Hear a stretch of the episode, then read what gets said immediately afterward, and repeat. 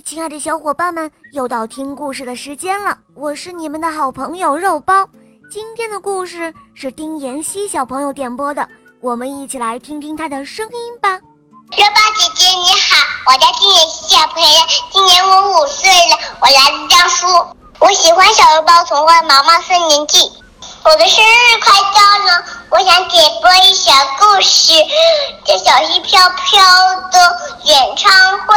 祝我生日快乐！好的，小宝贝，那就由我来为你讲这个故事喽。好的，谢谢肉包姐姐，我好爱你。下面请收听《小溪飘飘》的演唱会，演播肉包来了。有一条小溪叫飘飘，它从高高的山上奔流而下，叮叮咚咚地唱着歌。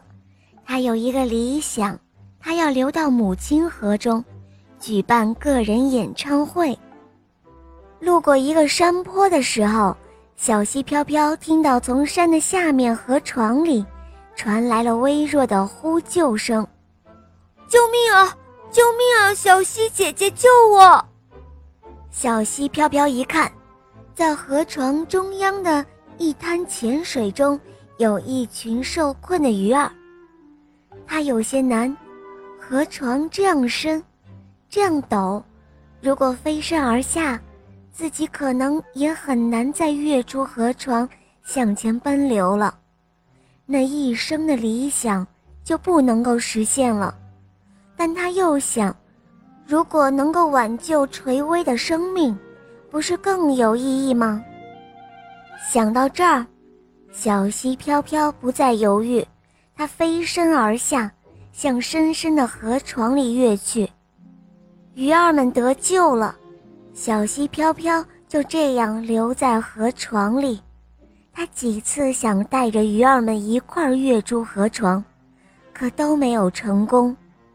小溪飘飘在等，他在等一个机会，也许能够等到一场大雨从天而降，河床里的水就会涨起来。那个时候，他就能够跃出河床，继续向前奔流了。可是他等啊等，很多天过去了，没有一丝下雨的迹象。时间就这样忽闪而过，小溪飘飘感到自己在冒汗，他的身子变得越来越弱，越来越苗条了。这一天，从远处的林子里。窜出几条凶狠的鳄鱼，它们边向小溪跑来，边叫嚷着：“快看啊，水里面有鱼，我们可以一边洗澡一边吃鱼了。”鱼儿们吓坏了，惊慌失措地喊着：“不好了，不好了，鳄鱼来了！”小溪飘飘着急了，这可怎么办呢？正巧。这一幕被路过的百灵鸟看到了，他说：“嗨，小溪妹妹，你可不可以变成一个水孩子，带着鱼儿们一起逃走呢？”这句话提醒了小溪飘飘。对啊，我怎么没有想到呢？于是他决定要试一试。哗啦一声，小溪飘飘的身体用力向上一提。溪水竟然在河床里立了起来，它变成了一个晶莹亮丽的水孩子，那些鱼儿们全都留在了它的体内。就在鳄鱼快要扑过来的一刹那，水孩子一跃而起，跨过河床，向前飞奔而去。远远的，他听到母亲河哗哗的流水声，好像在呼唤着他。小溪飘飘，快来呀！我要听你的歌唱。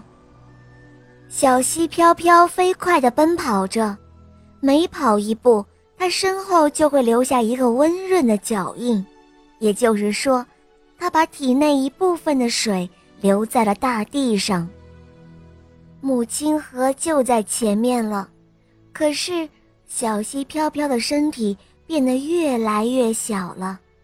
他咬着牙坚持着，开始冲刺，近了，近了，还有一百米、五十米、十米，他身体里的鱼儿随着惯性一下飞了出去，落在母亲河里。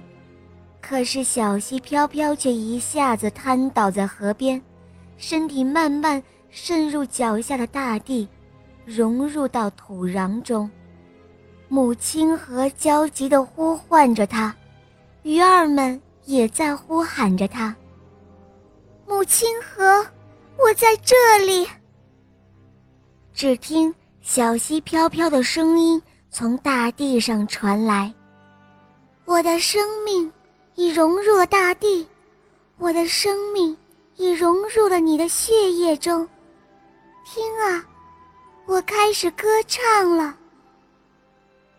这时候的母亲河静了下来，鱼儿们也静了下来，它们屏住呼吸。小溪飘飘的歌声从大地上传来，爱点亮了一盏盏生。命的灯，让世界变得更加多彩。好了，亲爱的小伙伴们，今天的故事肉包就讲到这儿了。丁妍希小朋友点播的故事可爱吗？嗯，你也可以找肉包来点播故事哦。大家可以通过公众号搜索“肉包来了”，在那儿可以给我留言，也可以通过喜马拉雅搜索“小肉包童话”。我的同学是夜天使。